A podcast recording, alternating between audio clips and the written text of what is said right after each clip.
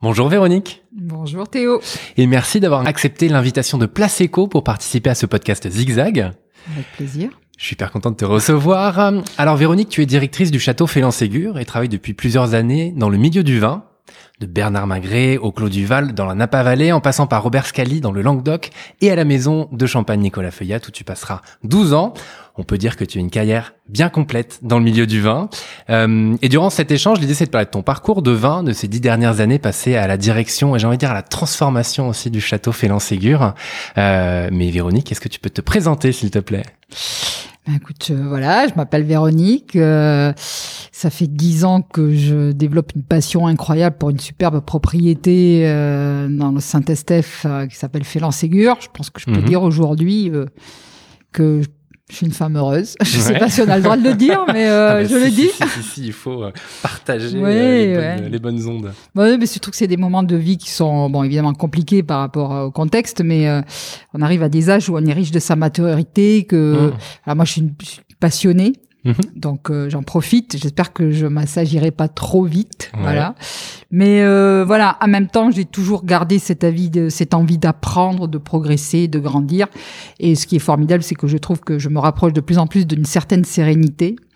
Donc euh, c'est plutôt formidable. Voilà. Puis autrement, j'ai je suis là, je suis une maman, j'ai trois enfants adolescents mhm. et, et la vie est belle et et je vogue professionnellement de d'aventure en aventure qui m'épanouissent à chaque fois, qui sont différentes et complémentaires. Et je pense que dans celle de Félan Ségur, j'ai je crois que j'ai trouvé euh, j'ai trouvé celle qui me convient le mieux puisque ouais.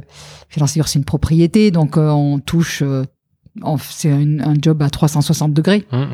On va de la terre au commerce, de la terre au consommateur. c'est c'est formidable. Alors que peut-être dans puisque j'ai toujours travaillé dans le vin, en ayant commencé euh, à 19 ans en Californie, où là, effectivement, j'étais dans une propriété qui s'appelle Clos Duval, qui était formidable, mais j'étais toute jeune et je connaissais rien au vin, parce que je suis arrivée là complètement par hasard après une école de commerce. Mais euh, après toutes les expériences que j'ai eues, c'était plutôt dans la dans la distribution. Donc euh, peut-être des distributions peut-être un peu plus poussées ou plus modernes que peut-être que celles que je vis aujourd'hui, mais sûrement moins complexes. Ouais. Donc euh, voilà, que ce soit que ça soit en Languedoc, euh, que ça soit chez Nicolas Feuillade, qui a été effectivement là une vraie aventure, puisqu'on peut dire que là j'ai participé à la construction de cette superbe marque de champagne, mmh. qui est une des plus grandes marques de champagne aujourd'hui euh, en France et à l'international. Et je pense qu'en 12 ans, je n'ai pas vécu deux fois la même journée. C'était vraiment formidable, mais avec la frustration de ne pas toucher à la production. Et ça, c'est très frustrant quand on travaille, euh, quand on est dans cet univers-là. Et je dois dire que voilà, qu'a fait Ségur en tant que directrice, c'est euh, c'est juste euh, ça, c'est un métier qui comble mm. et, qui, qui est à la fois extrêmement complexe, mais qui est très complet. Mm. Voilà, donc c'est c'est ça, c'est une vie de bonheur, de passion. Je crois que je peux, je suis assez privilégiée. Ouais. Et tu vois, j'étais en train d'écrire une petite note sur le millésime 2020 là que je mmh. dois rendre demain justement pour la pour la presse. Et euh, j'écrivais que, tu vois, en pleine sidération euh, en début d'année, alors que tout le monde, euh, le monde s'arrêtait quasiment, ben nous, on était à l'air libre, euh, dans les vignes, et qu'on était heureux, quoi, et qu'on mmh. travaillait. D'abord, on, mmh. on, était heureux de travailler, et puis on était, on était, voilà, on, avait une espèce de, on avait un sentiment de mission à accomplir avec tous mes collègues vignerons. C'était assez incroyable. Ouais. Et la nature, là, la nature, elle galopait pendant que nous, on était euh, atterrés. Tu vois et euh, voilà, c'était formidable. Ok, super. Et euh, merci déjà parce que donc t'as as, un peu fait ton parcours. L'idée, c'est pas de revenir dessus, mais moi, ce que ce que j'aime bien aussi, c'est c'est que t'es arrivé là-dedans par hasard. et ce que je trouve génial, c'est que t'es, je sais pas si c'est le terme, mais tombé amoureuse en fait du, du, secteur en quelque sorte. Et et t'es, ouais, le côté hasard, je trouve ça génial dans ton parcours en fait. Et après avoir fait tout son parcours là-dedans. Bah, c'est drôle parce que bon, moi je suis lot-et-garonnaise, donc euh, je suis du sud-ouest, ça, ça, doit s'entendre un tout petit peu. Euh, j'ai fait mes études euh, et mon bac C à Villeneuve-sur-Lot, j'ai fait euh, deux années de prépa, je partais en école de commerce. Je me suis, je me suis pas épanouie dans mon école de commerce et c'est un peu d'ailleurs la raison pour laquelle j'ai décidé de partir. Mhm. Et c'était les premières générations qui partaient puisque c'était pas du tout organisé à l'époque. Et j'ai eu la chance complètement par hasard de tomber sur cette opportunité de stage. Qui à l'origine devait être un stage de trois mois et qui s'est avéré être un stage de deux ans. Enfin, en fait, oui, presque trois, presque trois vendanges. Donc, puisque moi, je compte toujours en vendange. et c'était chez Claude Duval avec un mentor qui s'appelle Bernard Porté, qui est à la retraite, qui était un, un grand régisseur français, qui avait déjà des méthodes françaises, tout son père avait travaillé à Lafitte, à Château Lafitte. Ouais. Donc euh, voilà, j'ai appris l'anglais déjà en premier lieu, et puis après j'ai appris euh, bah, à rouler des barriques, à me cacher euh, dans les vignes avec les Mexicains, puisque je suis rentrée, j'étais euh, légal et je suis sortie, j'étais plus du tout légal. Euh, okay. à recevoir un client à l'américaine, c'est-à-dire avec le plus grand respect, avec un sens vraiment du service, comme je crois qu'il n'y en a pas d'autres euh, dans le monde, en tous les cas de façon décontractée. Mhm. Et ça m'a énormément appris de méthodes aussi marketing, tout. Donc là où ça avait été passionnant parce que j'ai couvert tous les, euh, là aussi tous les secteurs de, de, de l'entreprise. Ouais, c'est ça qui est génial mm. et ce que tu retrouves aujourd'hui, j'imagine. Absolument. Et comme tu dis, cette histoire d'amour, c'est vraiment c'est un coup de foudre puisque dès que je suis arrivée, alors que je ne connaissais rien au vin, qu'on ne buvait pas de vin dans ma famille, c'est une famille d'immigrés italiens qui connaissaient pas grand chose au, au vin, euh, ce qui paraît assez paradoxal, mais ça existe. euh, et et quand j'ai été intégrée euh, presque happée dans dans un groupe de jeunes winemakers euh, et que j'ai vécu pour la première fois une dégustation qu'ils organisaient entre eux où ils parlaient de leur vin, de leur de leur en fait ils parlaient de leur vie. Mmh mmh et c'était énorme parce que je me suis dit mais c'est ça en fait, c'est ça, il y a tout. Bah, ah, j'aurais pu passer à côté. Ben, c'est comme l'amour, hein, parfois on passe à côté. Ben là, ça m'a, ça m'a, ça m'a saisi, ça m'a emporté, ça m'a transcendé, et puis depuis, ben, ça ne s'est, ça ne m'a, cette passion ne m'a jamais trahi, et j'espère que je ne l'ai jamais trahi non plus. Parfait. Hmm. Euh, avant d'arriver à, à, à on va y arriver très tranquillement. Tu as fait donc plusieurs euh, maisons différentes, on peut, on peut le dire maison. Hein. Mmh. Euh, et c'était intéressant tout à l'heure aussi. Tu parlais de marque pour mmh. euh, Nicolas Feuillat euh, et d'avoir ce côté transversal aussi, c'est ça qui est intéressant. Et tu, en arrivant à Félan Ségur, quel, quel bagage tu as? C'était un bagage assez complet quand même. Et je l'ai dit en introduction, le fait d'avoir autant d'expérience c'est que ouais quelle est justement enfin ma question. Parce que je te vois acquiescer? Euh, ma question c'est euh, c'est euh, qu'est-ce que tu as appris durant toutes ces années? Et après en arrivant à Félan Ségur euh, c'était un bagage suffisant pour entamer justement une transformation et on va en parler du, du domaine Écoute, oui et non. C'est-à-dire que oui, je pense que j'ai appris euh, aussi en Languedoc, parce que j'ai travaillé en Languedoc en rentrant des États-Unis. J'ai travaillé pour une euh, une très belle maison qui euh, dont la marque a un peu disparu aujourd'hui, qui s'appelait euh, Fortan de France, mhm. euh, qui appartenait à une famille, la une famille de pied noir euh, Scali, ouais. et qui avait qui a qui a réellement créé la notion de marque de vin de Pays d'Oc avec des notions de cépage, Chardonnay, mhm. Cabernet, Merlot, Syrah Grenache, etc. Et ça, ça m'a donné, euh, sous son impulsion d'ailleurs à lui, euh, l'impulsion de Robert Scali, ça m'a donné d'abord une rigueur marketing très claire, ouais. parce que là, là, on est euh, centré sur le consommateur et il y a, bien sûr, je dirais pas qu'il n'y a pas de terroir en, en Pays d'Oc, loin de là, mais mais il euh, c'était vraiment, euh, c'était vraiment le, ce qui a fait la force de cette marque pendant des années, c'était l'adéquation en fait d'un goût du vin au goût du consommateur, mmh. ce qui est pas tout à fait le cas évidemment à Bordeaux, puisque c'est le terroir qui prime et heureusement, et on on a cette chance-là. Mais euh, et donc cette rigueur marketing, euh, c'était quelqu'un qui était extra extraordinaire, qui adorait euh, l'art contemporain. Alors à 7, euh, puisqu'on était basé à côté de 7, donc euh, là il y avait, euh, c'était à la grande époque des des, des, Robert Combas, des des Di Rosa. Donc on était entouré de cet univers de créativité. Donc il y avait beaucoup d'événementiels et aussi beaucoup de marketing lié à cet art contemporain. Donc déjà on ouvrait beaucoup les les, les braquets non, à mmh. cette époque-là, parce que je parle de la, tout début des années 90. Ouais. Et, et, surtout, euh, c'est un homme qui m'a donné la, qui m'a, c'était un homme qui te galvanisait, euh, qui, tu sortais de son bureau et t'avais 20, moi j'avais donc 23, 23, 24 ans, même pas, et, et, et tu, il, te, il t'aurait fait faire n'importe quoi parce qu'il avait la vision, parce qu'il avait la passion, parce que parce qu'il avait cette énergie, parce que il avait cette cette volonté tu vois. Et ça, c'était, euh, je sais, ça, tu ne l'inventes pas. Tu l'as ou tu ne l'as pas. Mais euh, quand tu as 23 ans ou 24 ans, c'est quand même extrêmement inspirant. Mmh. Et de faire partie d'une équipe Tu vois, ça aussi, de faire partie d'un projet. Et ça, ça m'a toujours, c'est toujours quelque chose qui moi m'a euh, m'a passionné, c'est de faire partie d'un projet et d'intégrer les autres dans ce projet. Et tu vois, dans les autres expériences que j'ai eues, euh, euh, tu vois, euh, que ce soit chez Nicolas Feuillat ou dans d'autres euh, sociétés, quand j'étais plutôt côté distribution au commerce, la notion d'équipe commerciale est toujours quelque chose qui, euh, je dois dire presque aujourd'hui, me manque et presque physiquement me manque.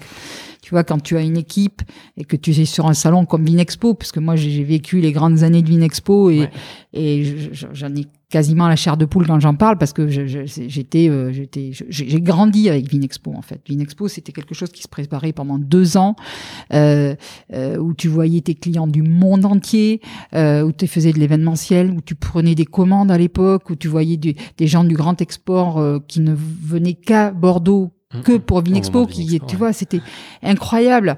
Et tu construisais ta marque et tu renforçais tes liens commerciaux. Et quand tu es le matin avec ton équipe commerciale et que, tu vois, tu dis, c'est presque une équipe de rugby, quoi. C'est on y va. On, je veux pas dire qu'on était en cercle, en train de se dire, euh, c'est bon, on y va. Mais, mais c'était ça, c'était go, on va les avoir, on va, mm. euh, on va, on va, on va, évidemment qu'on va faire de l'argent et que c'était l'objectif. Mais, mais au-delà de ça, c'était même au-delà de ça. C'est-à-dire qu'avant de, de, de, la performance purement euh, euh commerciale, c'était c'était le fait de, de, se, de se battre ensemble. Mmh, et ça c'était et ça c'était top. Mmh, ça c'est top. Et, et aujourd'hui je le trouve mais dans un autre type d'équipe mmh. qui est plus diverse, qui auquel il faut qui, qui, qui a des métiers différents. Ouais. C'est mais c'est, et qui c'est peut-être un peu plus serein. J'avais le terme, euh, le, terme contact aussi en tête pour le coup. Hein, c'est sûr. Un contact avec les gens, mais le contact de l'équipe aussi de rugby qui me venait en tête. Oh, super. Et, euh, et justement, donc ton arrivée il y a, il y a à peu près dix ans à, mm. à Félan-Ségur. Alors déjà, comment ça se passe? Et après, euh, c'est vrai quand quand on, on m'a parlé de toi en préparant cette interview, et, et j'ai eu la chance aussi d'aller d'aller sur place. On parlait de transformation. Mm. Et je trouve ça intéressant, et, tu me l'avais mentionné aussi en préparant cet échange, le côté euh, changement et, euh, et euh, préparation, gestion du changement. dans la vigne, le changement, on peut pas le faire du jour au lendemain. ça peut arriver en, en, entreprise et encore. Et donc ça va être intéressant de voir aussi tout ce, tout ce tracé là en mmh. fait. donc voilà. Donc déjà, est-ce que tu peux nous dire comment c'est comment s'est passé ton arrivée sur sur les lieux et ça te fait rire oui. Parce que là aussi, c'est le hasard. Ah non, mais il n'y a plus de hasard. Il n'y a pas de hasard, exactement. Ou il se crée, je sais pas. il y a un destin, quelque part, il y a quelque chose. Bah, c'est assez, euh, là, pour l'anecdote, euh, j'étais revenu à Bordeaux, puisque je, en fait, je trouvais d'ailleurs euh, que la Champagne était une région absolument formidable, mais mes enfants étaient tout petits. Moi, je mhm. suis vraiment une, je crois que je suis vraiment une femme du Sud-Ouest. j'aime cette culture, j'aime, j'aime ses racines, j'aime le rugby, j'aime la gastronomie j'aime tout ça et je, je, je, je, pense, je pense que dans l'éducation de mes enfants, quelque chose allait manquer en Champagne. Et euh, donc quand je suis arrivée ici, euh, je me suis dit bon ben très bien, j'arrive à Bordeaux. Euh, alors pour tout vous dire, j'ai même commencé, pour tout te dire, j'ai même commencé à travailler chez Marie Brizard. C'est quand même assez incroyable. Donc là, on enregistre pour le coup qui maintenant est devenu un espace de coworking. C'est ça. Ouais, et là, là, en fait, on est assis sur la ligne, une des lignes d'embouteillage de Marie Brizard. Et, euh, et, en fait, c'est complètement par hasard parce que j'avais, j'étais pas forcément partie pour euh, travailler euh, dans une propriété bordelaise, parce que l'anecdote veut que euh, pendant toutes ces années, à travers des régions comme le Languedoc ou la Champagne, j'ai même fait une petite incursion en, Bourgogne, mais qui a été assez courte. j'ai toujours dit, et c'était presque par par jalousie, on va dire, que ce, ce, ce, terroir bordelais était sûrement le plus grand terroir du monde, et, et que finalement, ben les Bordelais, ah, dans le monde du vin, avaient peu de mérite. puisque finalement le terroir faisait le travail. j'ai appris euh, depuis que c'était je, que, que c'était pas exactement suffisant, euh, même si c'est vrai, je confirme. Je pense que euh, terroir bordelais, même s'il est très divers, bien sûr, hein, entre ces différentes appellations, le nord, le sud la, rive gauche, la fameuse rive droite, etc. euh, c'est très divers, c'est très très complexe, mais mais les terroirs sont magnifiques. Et donc euh, je cherchais pas nécessairement à travailler euh, dans une propriété et deux de de de de, de, journaliste très proche et éminent journaliste français qui m'accompagne et que j'accompagne depuis euh, maintenant 30 ans dans leur vie respective, m'ont convaincu d'aller quand même faire, euh, d'aller regarder ce qui se passait dans ce monde absolument unique de l'organisation euh, viticole à Bordeaux. C'est unique au monde unique pour plein de choses, unique parce que c'est plein de cultures, unique parce que le code terroir est complexe, unique dans sa mise en marché, euh, unique pour euh, dans sa culture, une culture tout à fait euh, spécifique. On retrouve ça nulle part. Mm même si chaque région, euh, évidemment viticole, a euh, ses usages, euh, mais ici c'est encore plus complexe que ça. et donc voilà, je suis allée rencontrer le président des courtiers, je suis allée rencontrer Jean-Michel Caz, je suis allée rencontrer pas mal de personnalités avec des typologies différentes. donc des, des, des, gens qui ont des vignobles depuis plusieurs générations, des voilà, des, des, des, gens qui sont des industriels. D'ailleurs, j'allais même rencontrer des directeurs qui dépendaient de, d'institutionnels, de, mhm. d'un actionnariat institutionnel. Et puis, euh, dans le mapping, il y avait un propriétaire euh, non bordelais, mais qui, je crois, euh, vivait à Bordeaux depuis des années. Et, et, je suis tombée, je, je, suis tombée en pamoison devant Thierry Garnier. Je pense que c'est assez réciproque. J'espère qu'il va entendre parce que euh, parce que c'était un entretien qui s'est fait. Euh, je crois que moi j'avais absolument rien à lui vendre et lui à l'époque n'avait rien à me vendre. Donc on a parlé beaucoup de champagne parce qu'ils ont ce magnifique hôtel-restaurant euh, qui est en relais château à Reims qui s'appelle les Crayères. Mhm. Donc on avait quand même pas mal de choses en commun. La, la, notion de marque le, le, le passionné. Il, il, il m'a parlé de son terroir comme je pense que j'avais rarement entendu parler quelqu'un d'un terroir surtout que lui, il n'y était que depuis une vingtaine d'années, donc euh, mais en même temps, j'avais l'impression qu'il était né là et qu'il était fait pour ça, etc., etc. Et euh, j'apprends que donc euh, Thierry, qui avait vécu à Bordeaux depuis, enfin entre 1993 et 2005, or cet entretien avait eu lieu tout début 2010, c'est ça. Et eh ben concrètement, au milieu de l'entretien, il m'annonce que bah, finalement c'est difficile de gérer une propriété à partir de Paris parce que même si on descend, on descend, ça c'est très sud-ouest. On, descend euh, à Bordeaux une fois par semaine, ben, ça se vit pas comme ça une propriété. Une mm. propriété, il faut la vivre tous les jours, tous les matins, tous les soirs. Faut sentir, faut humer, faut vibrer. C'est et puis il faut prendre les problèmes les uns derrière les autres, mais il faut prendre les joies aussi les unes mm. derrière les autres. Et lui, je crois qu'il était très frustré. Il sentait que c'était pas possible. Et donc au milieu de l'entretien, entre trois blagues et quatre échanges. Euh, il me dit mais si vous voulez prendre la direction générale de Félin Ségur, euh, allez-y. Et là, euh, je dois dire que moi j'ai commencé par dire non. J'ai trouvé ça c'était incroyable.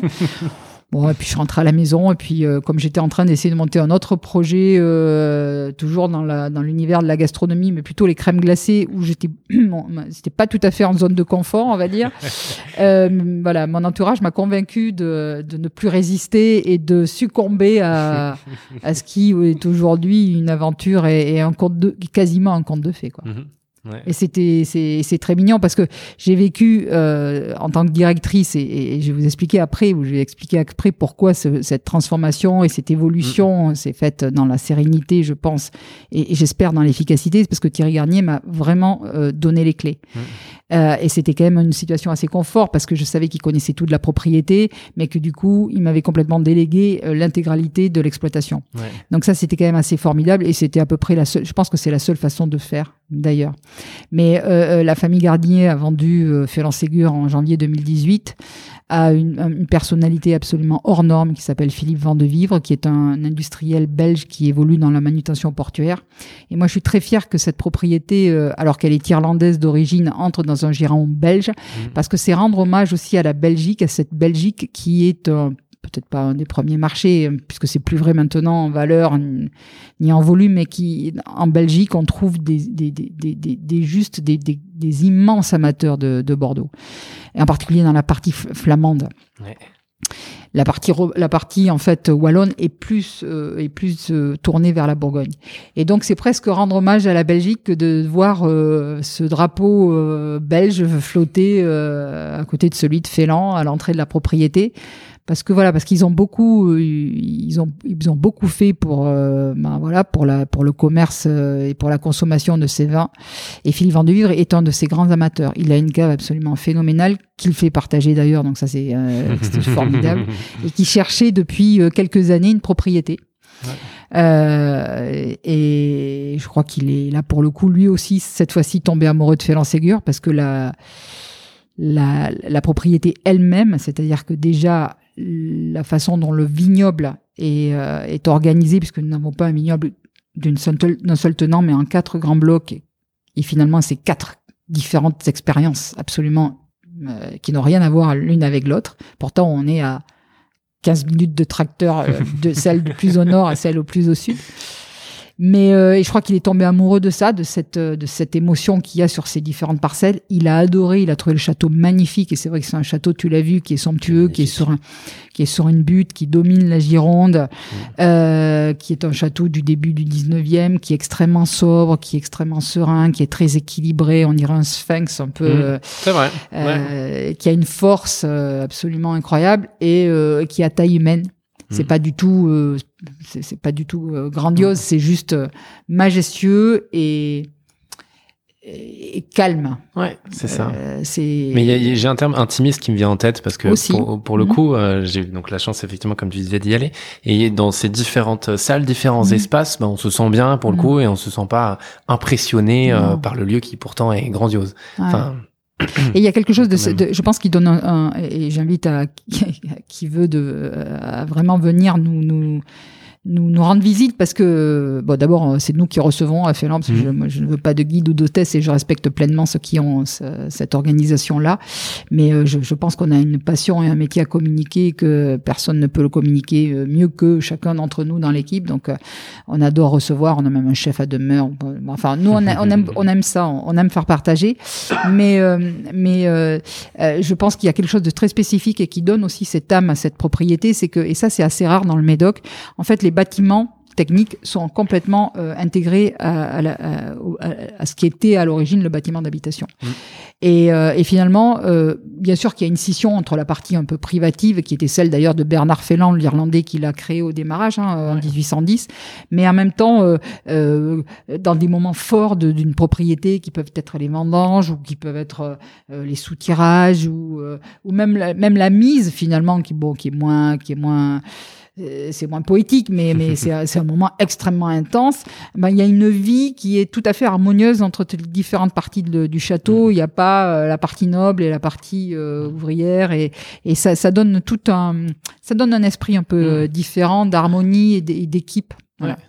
Et donc, pour revenir à, à cette transformation ou évolution, pense qu'il y a quelque chose que moi j'ai découvert à Félan, euh, c'est la dimension humaine de ce, de ce métier. Mmh. Parce que euh, dans nos propriétés euh, bordelaises et du Médoc en particulier, euh, on travaille quand même beaucoup euh, manuellement. Euh, et donc sur une équipe de 32 personnes aujourd'hui à Félan, et je, je, ne compte pas les saisonniers, on a 18 personnes à la vigne, et on a cinq personnes au chai. Mmh. Donc c'est la, c'est la, évidemment la grande partie euh, de la population de, de Félan. C'est de loin ma plus grosse masse salariale. et au-delà de ça, bah, tout se passe là. Parce que le terroir, euh, alors j'ai fait deux échanges pour euh, remembrer euh, deux parcelles qui ne se touchaient pas, avec des belles graves, et on a échangé avec un autre château. Mais on a un terroir qui est magnifique avec beaucoup de graves. donc il y a une parcelle au milieu de l'appellation pour savoir ce que vivre, sentir, ressentir ce qu'est le Médoc. Il faut venir en plein hiver quand il fait bien gris. quand on a presque entendu les cornes de brume sur la Gironde le matin, Et là, on sait que le ciel va être bas toute la journée et on ne voit que de la, que de la grave, que du caillou. Ces graves qui ont été amenés euh, euh, il y a des dizaines de millions d'années jusqu'à il y a quelques dizaines de milliers d'années des Pyrénées principalement, mm. le temps que la Gironde, enfin la Garonne et puis après ce que devient la Gironde trouve son son lit. Et à l'aune des, des périodes glaciaires et des périodes interglaciaires, avec l'érosion, avec le niveau de la mer qui baisse, ça forme des croupes. On garde que les craves, pour faire très simple, en haut des croupes. Et puis, à Saint-Estèphe, on a beaucoup d'argile, ce qui fait aussi la spécificité. Donc ce terroir, on l'a, il faut le magnifier, il faut euh, le transcender, il faut pas faire de bêtises. Et ça, on va en parler plus tard. Mais, mais surtout, moi, ce qui m'a, je crois, d'abord extrêmement surpris, impressionné et maintenant me passionne, ce sont les, c'est ce savoir-faire. C'est-à-dire que dans une propriété comme euh, comme Félan, on allie, et je pense que c'est vrai pour beaucoup d'autres propriétés, hein, mmh. on, on, associe ce savoir-faire qui paraît anodin et qui a été dévalorisé euh, pendant des années et qu'il est toujours, et on se bat, et je, vais t'expliquer pourquoi et comment on se bat pour, pour faire en sorte que cette noblesse du métier de vigneron euh, euh, soit, soit reconnue. Donc, euh, tu vois, c'est un métier qui est, qui est dur, qui, était, qui est dévalorisé, mais on n'imagine on, on pas le temps qu'il faut pour l'apprendre et, et, et, et l'enjeu que, et, le, le savoir-faire qu'un vigneron. Et je te parle même pas des tractoristes. mais un vigneron qui a un sécateur dans la main, tu vois, là on finit de tailler là, mmh. euh, là ça y est. Donc euh, un vigneron, ça peut tailler jusqu'à 40 à 60 000 pieds par par par saison. Tu vois, en quatre mois.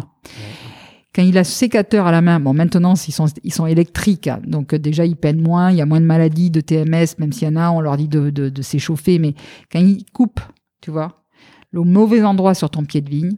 Ton pied de vigne, je veux dire, ça peut raccourcir sa vie de 10 ans, de 15 ans. Et donc, euh, un pied de vigne, il faut que ça, il faut que ça vive longtemps. Ça met déjà pas mal de temps, si tu veux, déjà à arriver à une certaine maturité pour produire des raisins qui sont suffisamment de qualité pour entrer dans ton premier, premier vin. Donc, avec. Combien de euh, temps à peu près? Bah, écoute, euh, c'est de, il faut une dizaine d'années. Ouais, c'est ça. Et donc, le vigneron qui va faire le mauvais coup de sécateur, ah ben, ça, c'est un vigneron qui c'est compliqué. Donc on lui apprend et c'est noble. Et mais mais mais je rappelle que quand euh, les, les, gamins euh, travaillaient mal euh, au lycée ou au collège, c'est même pas au lycée, c'était au collège bien sûr. Mmh. On leur disait si tu continues, tu iras à la vigne. Et c'est absolument horrible. Et tu vois aujourd'hui, et ça, ça fait partie aussi justement là de, de l'évolution, c'est-à-dire on, on, fait aujourd'hui, on a intégré deux dispositifs. Le premier s'appelle euh, l'école de la vigne. C'est un dispositif qui est créé euh, avec euh, pas mal d'autres propriétés médocaines et qui est en collaboration avec Pôle Emploi, d'autres administrations et puis une école ce qu'on appelle la MFR, la, maison familiale et rurale de Saint-Isan. Et donc tu as une dizaine ou une, cette année, je crois qu'ils sont 15, oui, 15, 15 euh, personnes qui sont souvent en reconversion. Et d'ailleurs, des gens qui ont souvent travaillé à l'usine, tu vois. Ou même, on a eu des pharmaciennes. Ou ah euh, il y en a une qu'on a, qui, était pharmacienne et qui a décidé d'aller vivre autre chose, mhm. qui, a son, qui vit dans un bateau sur un bateau dans le port de Pauillac et qui est passé par ce, compagnonnage de 18 mois qui leur permet d'aller euh, dans plein de propriétés différentes et à la fois d'avoir une formation pratique et une formation académique. Mmh. Et, euh, et c'est au bout de 18 mois, tu, tu, tu concrétises ou pas l'embauche, mais tu as formé quelqu'un. Mmh. Et, et, et c'est des gens qui se révèlent. Alors, tu as des gens plus âgés, des gens plus jeunes, mais c'est formidable. Et tu as de plus en plus de femmes. Et ça, c'est génial. Et le deuxième dispositif que nous venons d'intégrer pour la première fois, et je suis mais enchantée, c'est en c'est avec en collaboration avec les apprentis d'Auteuil. Donc là, tu es sur une population qui est euh, euh, peut-être plus en danger, de, de, de, de, jeunes qui sont en des parcours euh, compliqués parfois. Mhm. Et, et, là, c'est à peu près le même format. Euh, mais c'est une formation qui a une connotation euh, beaucoup plus axée sur, alors pour faire simple, la bio, euh, ou la biodynamie. Voilà. Et donc euh, avec ça, tu vois, l'humain et la formation euh, entrent dans la propriété. C'est marrant parce qu'au final, c'est de l'accompagnement au changement là aussi. Mais oui, mais complètement. donc aussi bien dans l'humain que dans la vigne et le vin. Enfin, mais tu vois, là, on a on accompagne ces jeunes ou moins jeunes dans le, j'espère dans un métier, dans un dans un épanouissement personnel, dans peut-être une nouvelle étape dans leur vie. Mais je peux te dire que ça fait bouger euh, les équipes nous en interne. Mm beaucoup. D'abord parce qu'on a euh, on a créé des maîtres vignerons et on les a rendus fiers eux aussi mmh. de la connaissance qu'ils ont mmh, dans la transmission, et dans la transmission. Et ça, c'est euh, et tu verrais comme ils sont fiers et quand maintenant ils, ils deviennent tuteurs parce qu'en plus on les a formés au tutorat. Ouais. Donc euh, là, c'est encore c'est encore une autre autre chose, c'est encore Mm. une autre technique parce que là, ils sont ils, deviennent enseignants vraiment. Exactement. Donc il faut qu'ils prennent en compte la psychologie, etc. etc. Ça, c'est passionnant pour eux. Et euh, nous, ça fait beaucoup bouger les, les lignes et ça nous a permis de faire entrer quand même pas mal de jeunes femmes euh, qui sont devenues, qui ont forcé le reste de l'équipe à devenir polyvalents. Parce qu'avant, tu avais vraiment euh, les hommes qui faisaient un métier, mais qui étaient vignerons, puis tu avais les tractoristes qui ne conduisaient que les tracteurs. Alors là, ça c'est quelque chose de très technique et de très long à acquérir parce que ce sont quand même des gros, c'était quand même des grosses machines. Euh, et c'est un travail qui est compliqué parce que là c'est pareil. Hein, un- nos vignes sont plantées à, un- à un mètre euh, les unes des autres, Mm. euh, les uns des autres. Euh, je peux te dire que c'est étroit. Donc quand tu rentres dans un, quand tu rentres dans un rang, t'as intérêt entre guillemets à bien viser Ouais. et, et à ce que tes outils soient bien euh, réglés pour pas euh, euh, pour pas euh, frapper un ou, euh, oui ah, euh, et puis parce que tu, quoi. Tu prends vite un, un pied de vigne Ouais. Ah ouais. et euh, donc ça il vaut mieux pas Ouais. et, et donc voilà on, on a il y a une polyvalence les femmes du coup ont été incitées à monter sur les tracteurs les hommes à faire euh, à, à travailler un peu en duo avec les femmes sur des métiers qu'ils voulaient pas trop faire comme le sarmentage qui est pas qui, qui est quand même un métier qui est difficile parce qu'il faut les tirer finalement les sarments des Ouais. fils Mhm.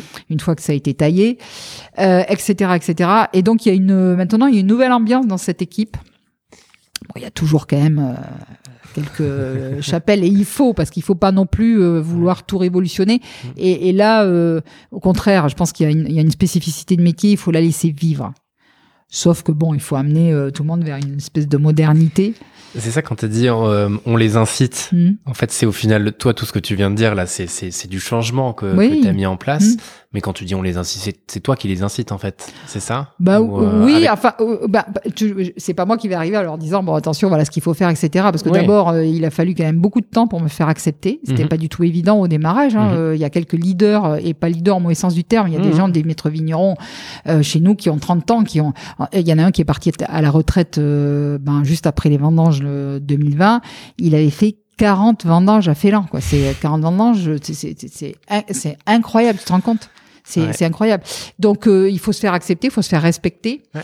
Mais c'est en c'est en c'est en permettant, tu vois, au chef de culture, à son adjoint, euh, ben justement d'impulser quelque chose. De, euh, de, de, de- on a fait des repas beaucoup plus euh, réguliers où tout le monde est là, le, le, le staff administratif, mais aussi eux, le les le, le chai, parce que tu vois, tu as une chapelle, tu vas avoir le, les, les vignerons d'un côté, les gens du chai de l'autre. Les, gens du chai ne se mouillent jamais. Mhm.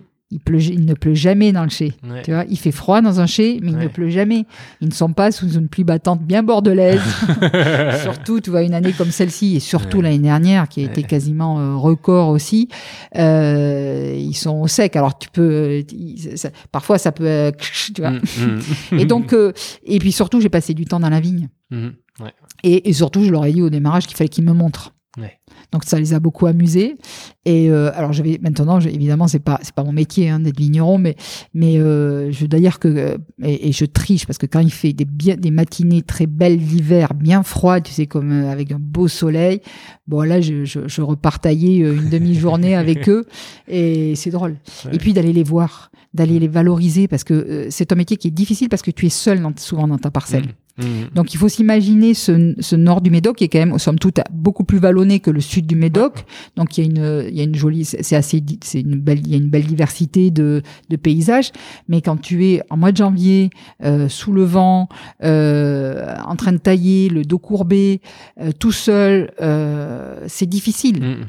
Mm. Donc euh, il y a un contact, je pense que un vrai contact Ouais. et de mettre en place une structure où tu vois euh, le, maître- le- le chef de culture aujourd'hui a un adjoint dont le métier c'est d'être au contact en permanence Mm.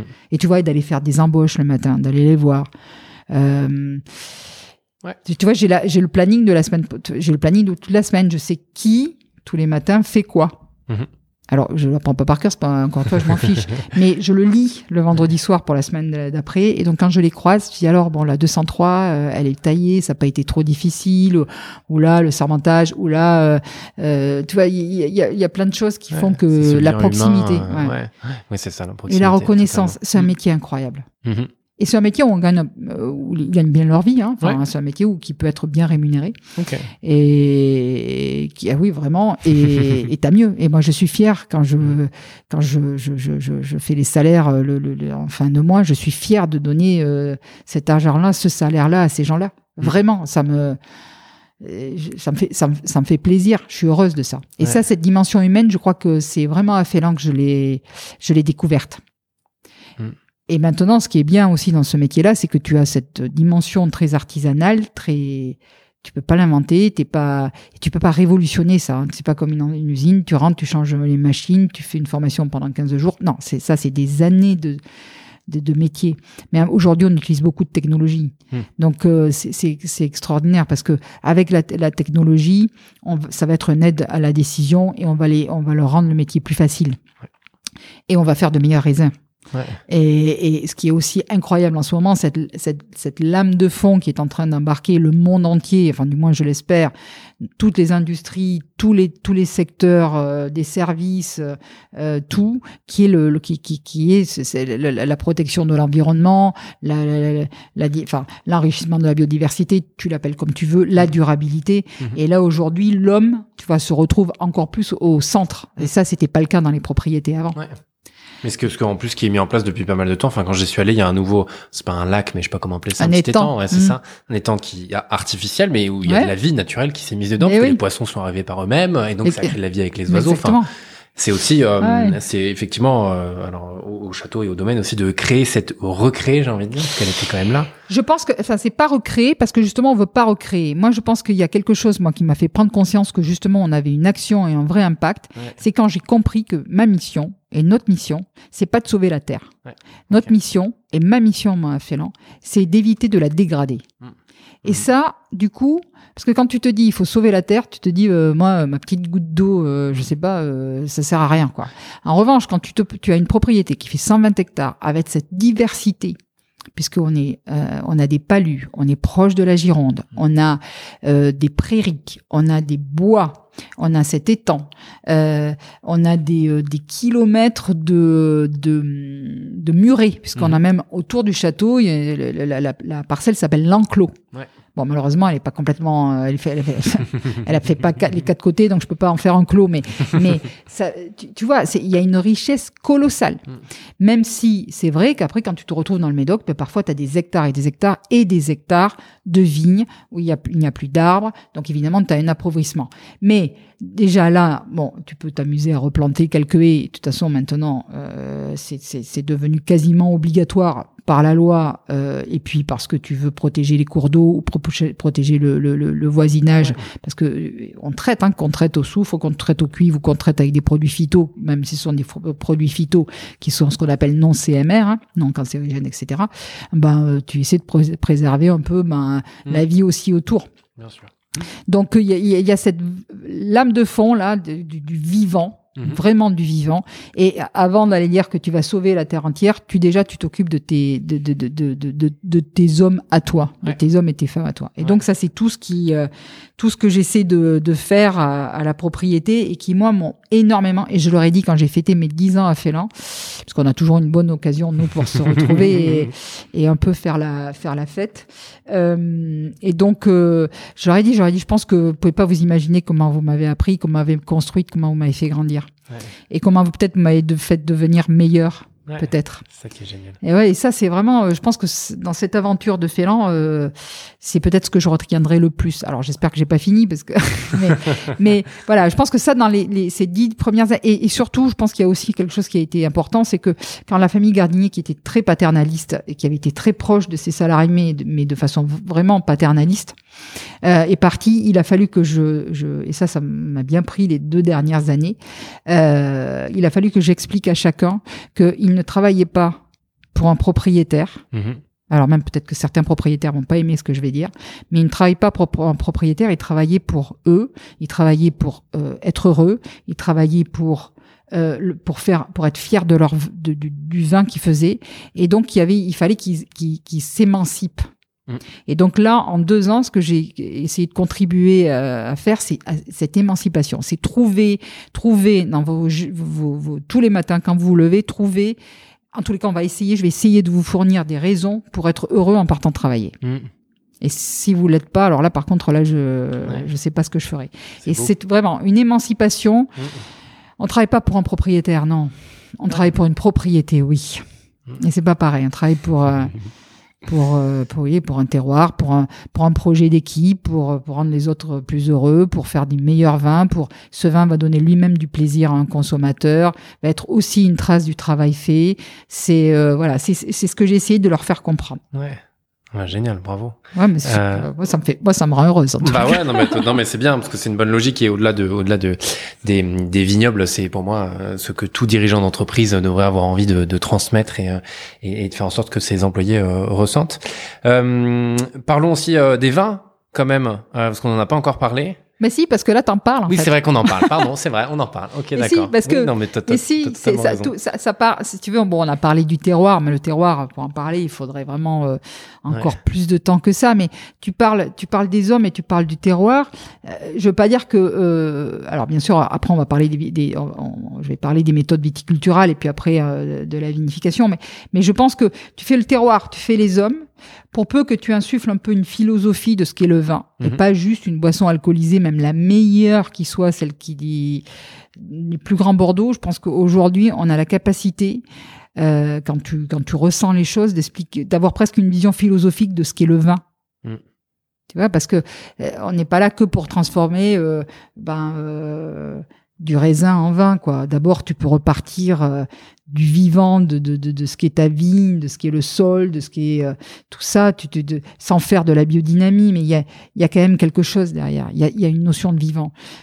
Et puis, donc ça veut dire que quand tu vas vinifier tout ça, quand tu vas euh, évidemment t'occuper de, de, de, te, préoccuper de pas détruire tes sols, euh, de, de, tu vois, de, de mettre des couverts végétaux, de pas nécessairement les semer, mais peut-être laisser des couverts végétaux naturels, tu vois, pour pas être obligé de travailler tes sols en permanence.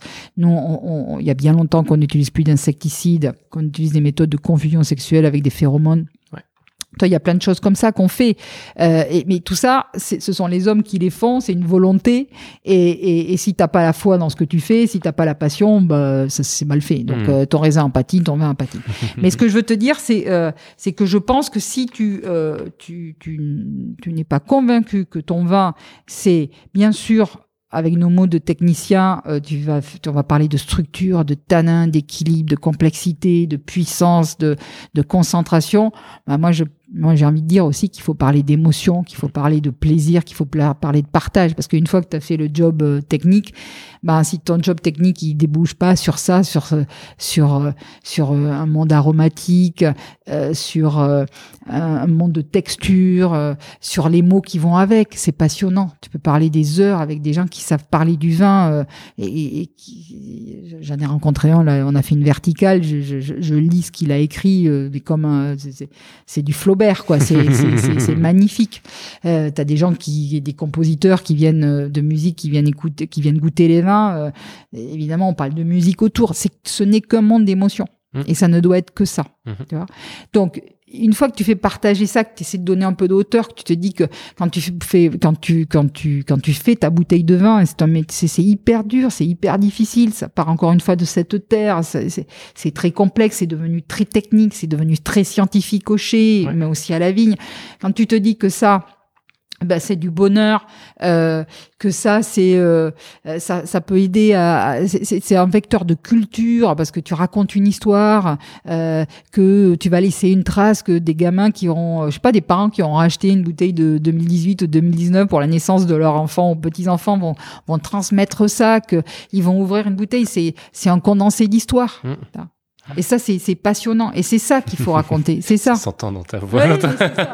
bon, après, euh, si tu veux, dans la, dans la, dans la, dans la réalité, après, de ce que j'ai fait petit à petit euh, bouger à Félan, euh, c'est euh, euh, donc bien sûr toutes ces nouvelles méthodes viticulturales où on a pris peut-être un peu plus de risques mmh. aujourd'hui qu'on en prenait avant. Il faut accepter un peu de risque dans le vignoble et il faut tester des choses. Et il faut accepter de tester. Et parfois, il faut accepter de se, de, peut-être de, de, de, se tromper. De se tromper. Mmh. Alors, comme je leur dis le matin, euh, bon ben, débrouillez-vous pour mieux réussir plus que vous ne trompez dans la journée. Normalement, ça devrait le faire.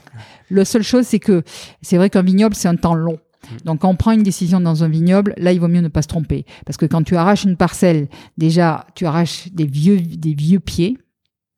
Et euh, d'ailleurs, on fait plein d'essais pour plus arracher en ce moment pour surgreffer. Mais ça, c'est, je peux t'en parler. Euh, mais euh, ça veut dire que tu vas, tu arraches une parcelle qui normalement fait des, du, du, du, grand vin. Tu vas la laisser en jachère pendant 2-3 ans. Tu replantes une jeune vigne.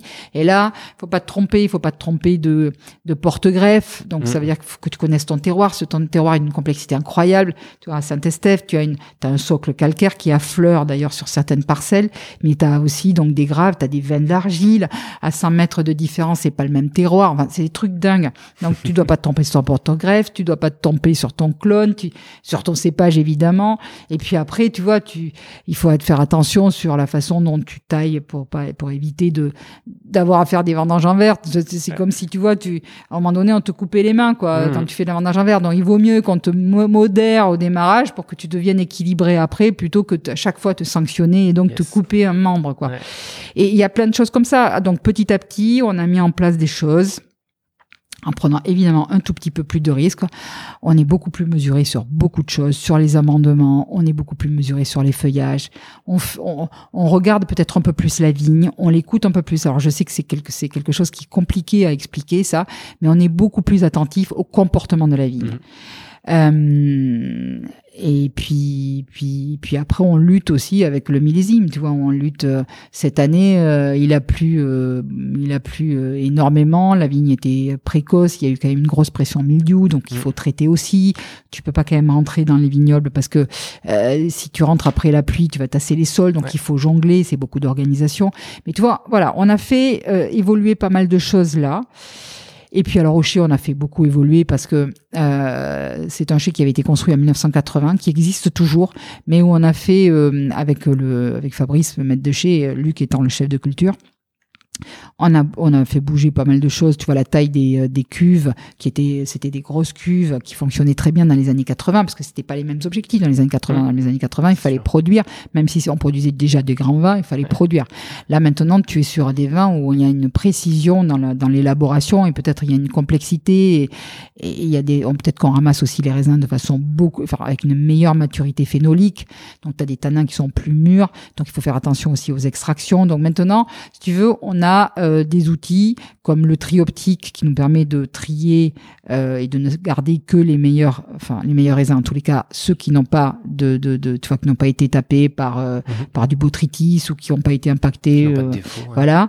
Et et on ne vinifie que cela. Et puis on le vinifie maintenant dans des plus petites cuves qui correspondent quasiment à des parcellaires. Et puis on fait même de l'intra-parcellaire à la vigne qu'on essaie de, de finalement d'exprimer au chai. Donc on a une cuverie beaucoup plus petite. On a ce tri optique. Et puis là aussi on essaie plein de choses.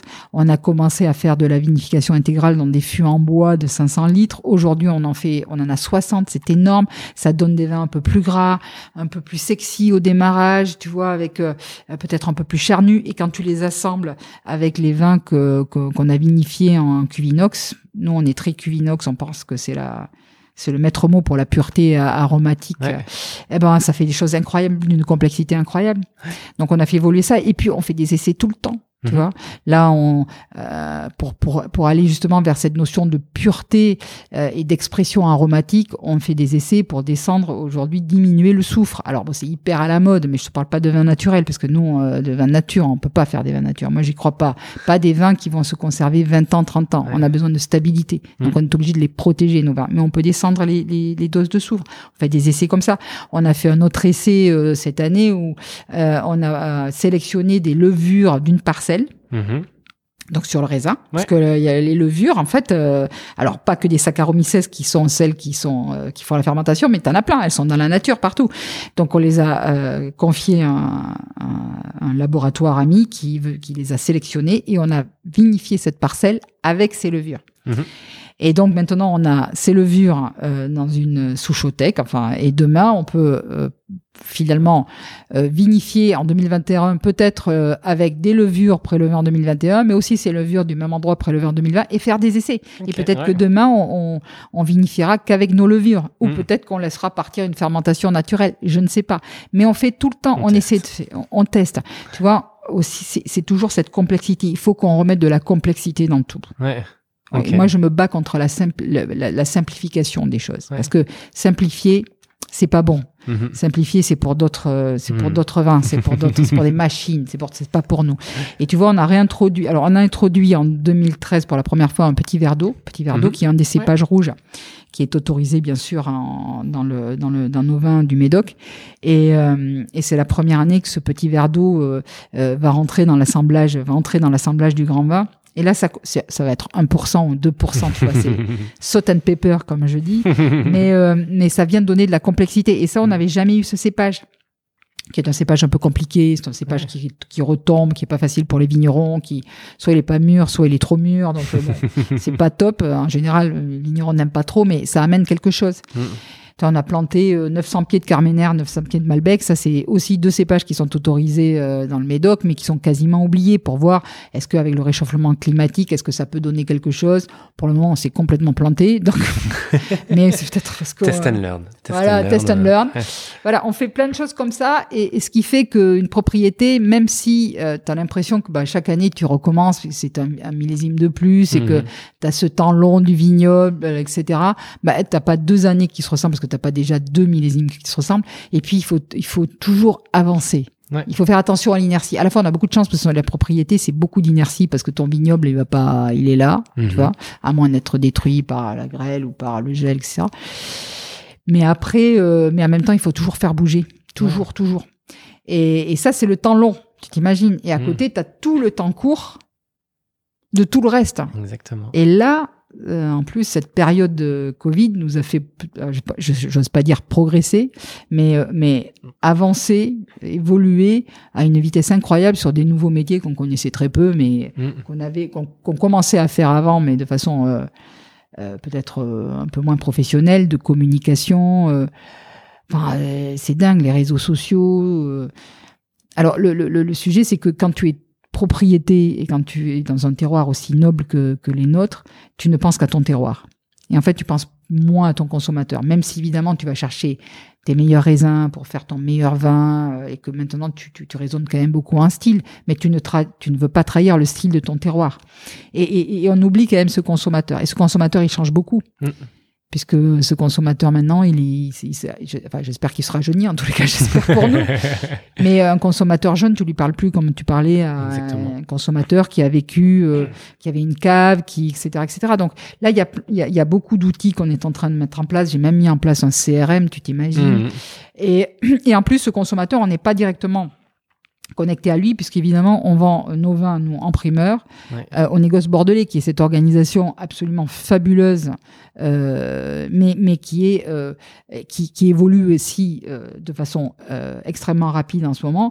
Et, du coup, qui à la fois euh, ben, est, un, est un relais pour nous incroyable de diffusion à travers le monde de nos vins, parce que quand tu travailles avec une cinquantaine de négociants qui ont eux-mêmes une dizaine de, de, de, commerciaux, tu t'imagines, du coup, tu couvres le monde entier, et ça, c'est une réalité pour Félan Ségur, c'est-à-dire qu'on est vraiment, euh, je pense, distribué dans le monde entier, mais du coup, tu plus la relation avec l'importateur et de, de, facto avec le consommateur. Mmh. Et ça, j'essaie de le remettre, moi, dans les bureaux. Tu vois, je viens d'embaucher pour la, euh, hier, c'est assez drôle, avant-hier, je sais plus quand, une jeune femme qui va être dédiée vraiment à, qui arrive de Hong Kong d'ailleurs, qui est française mais qui a vécu euh, huit ans euh, chez un très beau distributeur à Hong Kong, euh, pour remettre le consommateur au centre du dispositif dans les bureaux. Okay. pour avoir ça. Dans le parcours client, l'expérience client, euh, même si ça n'influera pas sur ce qu'il y a dans la bouteille, mm. mais en tous les cas pour faire en sorte que tout, euh, tout le contact avec la marque, si je peux me permettre là de parler de marque, euh, soit euh, euh, à la hauteur de la qualité des vins que l'on produit. Ouais. Et ça, c'est un autre métier. Mmh, ça. Et, ça, moi, ça, c'était mon métier, donc je le sais donc, je pense que ça, on devrait y arriver. On devrait y arriver.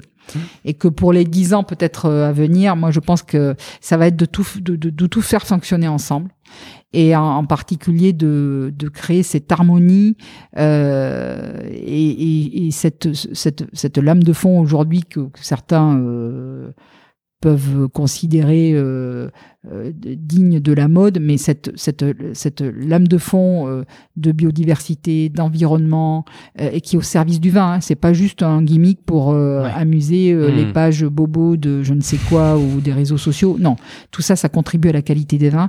Et ça, on va tous s'y mettre et on va apprendre et on va se poser. Mm.